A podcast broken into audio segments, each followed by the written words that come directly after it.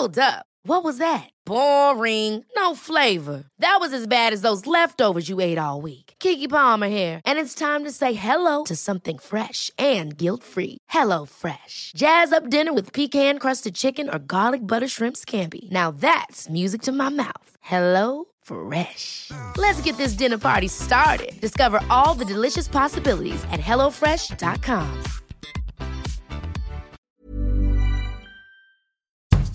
Bonjour et bienvenue dans Podcasting, le podcast quotidien d'actualité du Grand Sud-Ouest. Chaque jour, suivez-nous à la découverte de l'information régionale avec les journalistes et chroniqueurs des médias indépendants qui sont nos partenaires. Je m'appelle Jean Berthelot de Lagleté.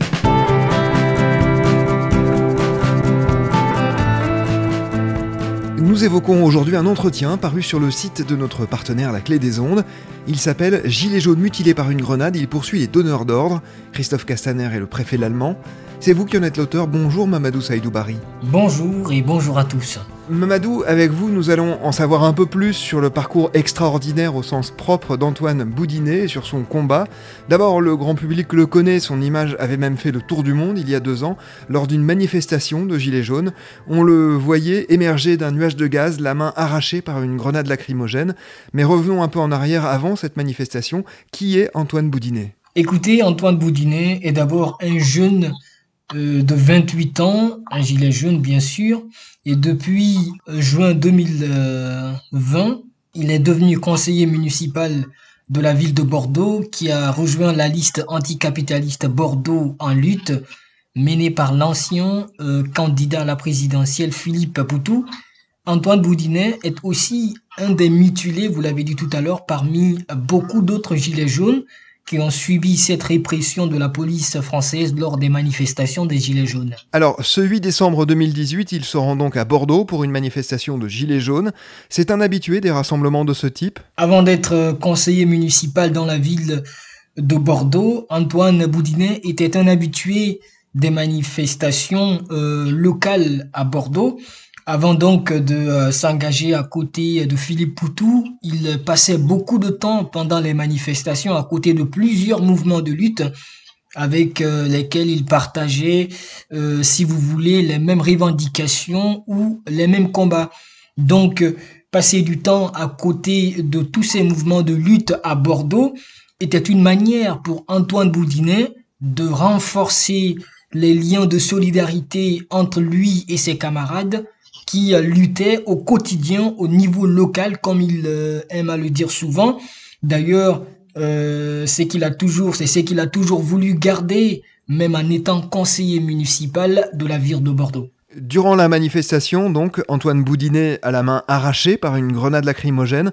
Dans quelles circonstances ce drame survient-il? Comme vous euh, l'avez rappelé, c'était lors d'une manifestation des Gilets jaunes sur la place Péberlan à Bordeaux le 8 décembre 2018 qu'il euh, qu'une grenade de euh, désencerclement a été lancée par la police et euh, devant le feu de barricade et en face des CRS, c'est-à-dire les compagnies républicaines de sécurité, qu'Antoine est arrivé sur les lieux. Quand il est arrivé sur place donc, c'est en ce moment qu'il a ramassé la grenade et n'ayant pas eu le temps de réfléchir, la grenade a explosé dans sa main. Il n'a pu voir que l'étendue euh, des dégâts filmés par certains manifestants. Et pendant ce temps, on ne pouvait que constater la peur sur les visages des manifestants qui ont vu la scène de souffrance ce jour d'Antoine Boudinet, qui a crié de toutes ses forces et depuis ce jour, il s'est engagé auprès des mutilés pour euh, servir d'exemple.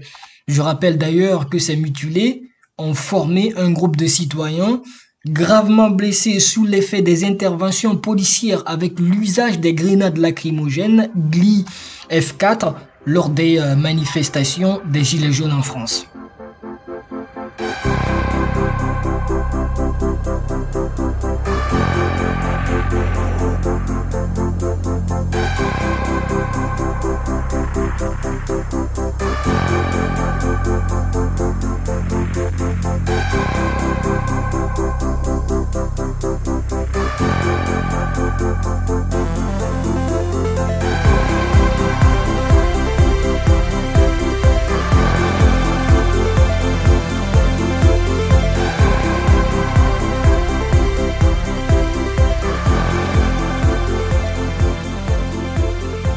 Mamadou, nous allons revenir sur les suites judiciaires hein, données à cette affaire, mais d'abord d'un point de vue physique et psychologique. Comment va-t-il aujourd'hui, Antoine Boudinet? Ben écoutez, lors de notre entretien, euh, Antoine Boudinet me disait qu'il euh, va maintenant très bien. Après donc deux ans psychologiquement, euh, il s'est quand même reconstruit et physiquement sa rééducation est terminée, donc il va bien.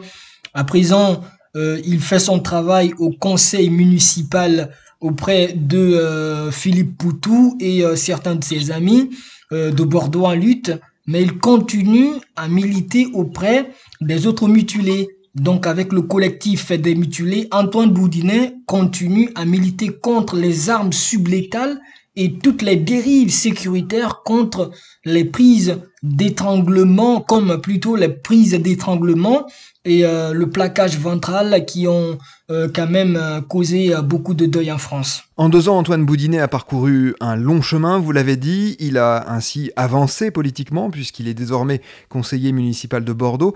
Parlez-nous de son engagement. Pourquoi a-t-il choisi de s'engager notamment aux côtés de Philippe Poutou? Même si euh, sa culture militante ne date que de deux ans, Antoine Boudinet reste aujourd'hui une figure de lutte importante à Bordeaux et en France.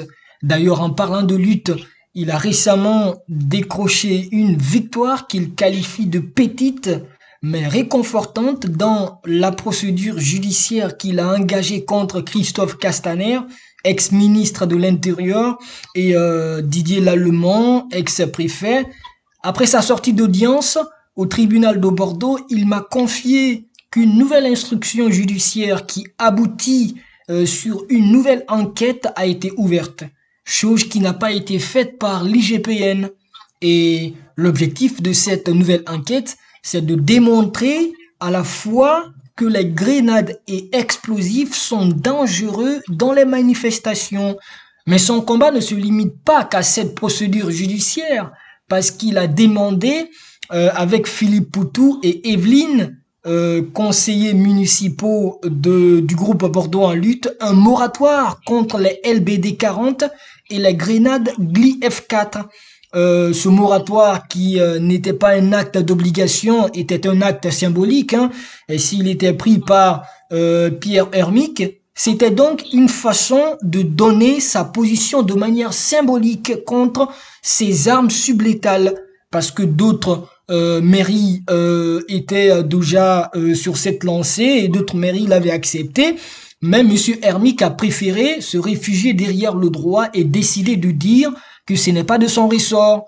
Pour le reste, Antoine Boudinet continue son combat avec son équipe de Bordeaux en lutte et son mouvement avec les mutilés de toute la France lors des interventions policières.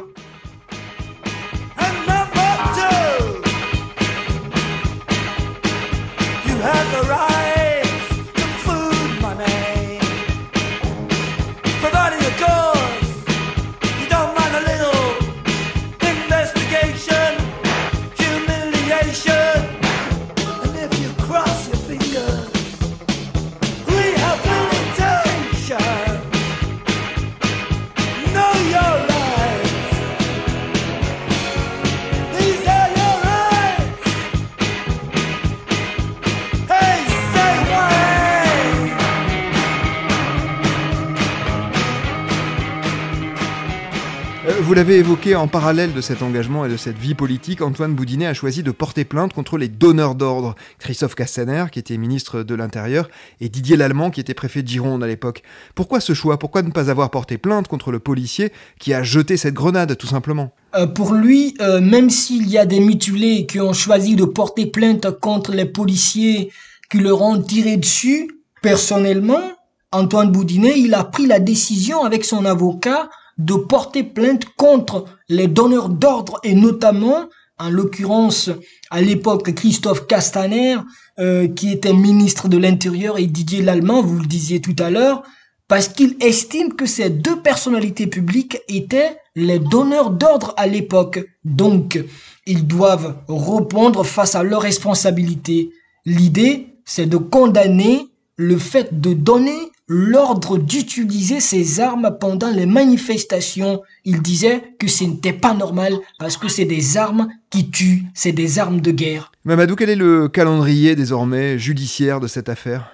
Euh, dès lors qu'il a engagé la procédure judiciaire et passé son audience le 12 janvier dernier, si je ne me trompe, il préfère garder cet espoir de justice et en même temps continuer de travailler avec ses collègues euh, euh, municipaux euh, sur, sur la ville de Bordeaux et surtout continuer aussi toutes les mobilisations pour changer les choses sur les lois de sécurité globale, sur beaucoup d'autres choses aussi.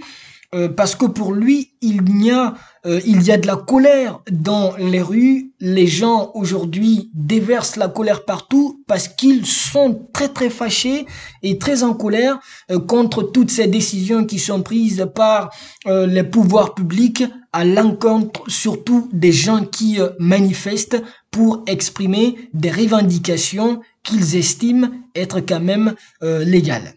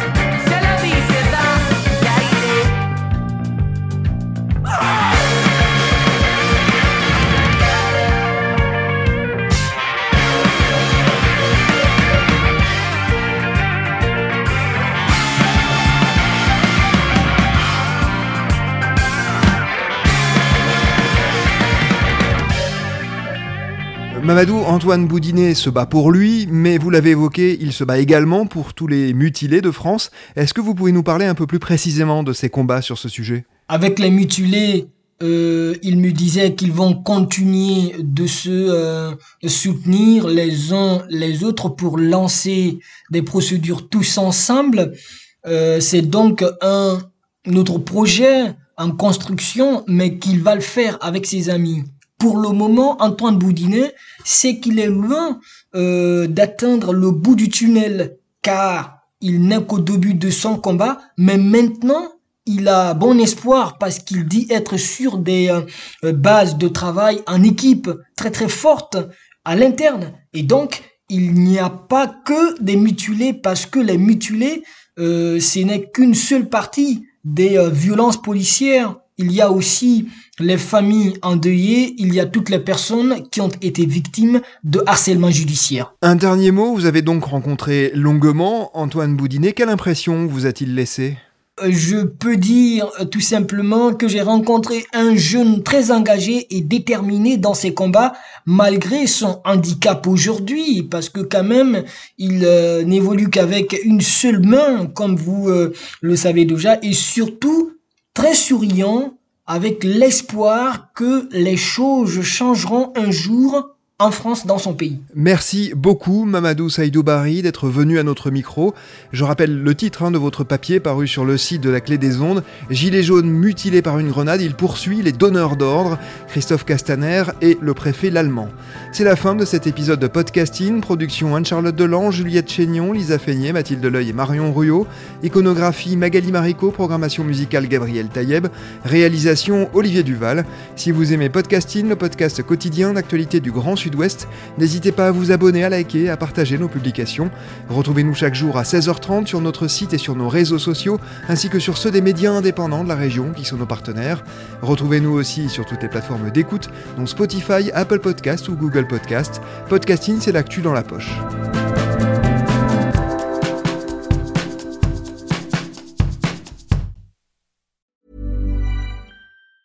Ever catch yourself eating the same flavorless dinner three days in a row?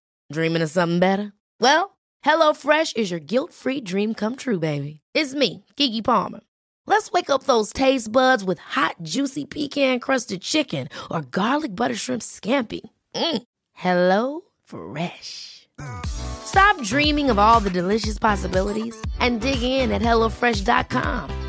Let's get this dinner party started.